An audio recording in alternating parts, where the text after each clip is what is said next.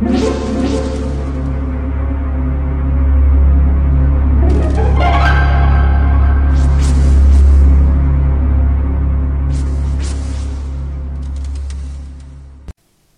家好，我是小依依，欢迎收听一分钟破案。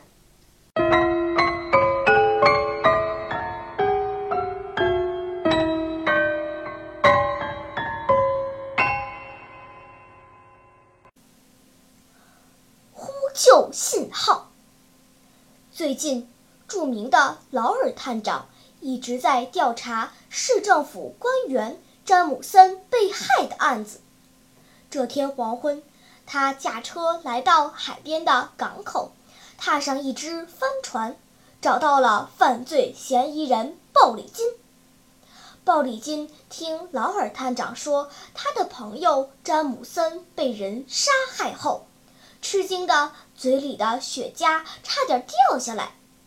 探长向鲍里金询问，出事儿的时候，也就是那天下午两点至四点，他在什么地方？鲍里金歪着头想了想，说：“哦，那天天气很好。”中午十二点，我顺风驾船出海办事，不料船开出两小时后，发动机就坏了。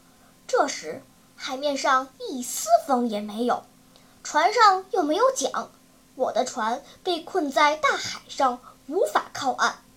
情急之下，我在船上找到了一块大白布，在上面写上“救命”两个黑色大字。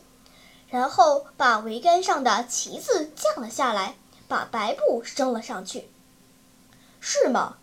劳尔探长很有兴趣地问：“有人看见他了吗？”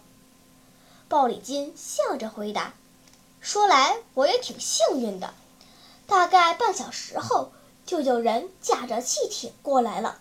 那人说他是在三英里外的海面上看见了我的呼救信号，后来。”他就用汽艇把我的船拖回了港口，这时候已经近黄昏了。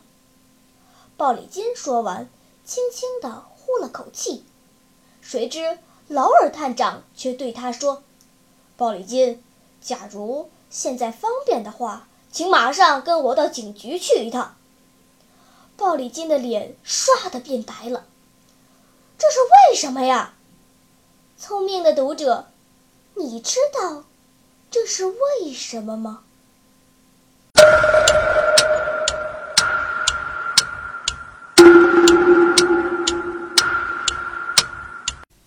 你想出答案了吗？现在是拨开云雾探寻真相的时刻。原来白布和旗子一样。没有风，绝对不可能飘起来，人们当然也就无法看清楚上面的字。鲍里金正是在这个问题上露出了马脚。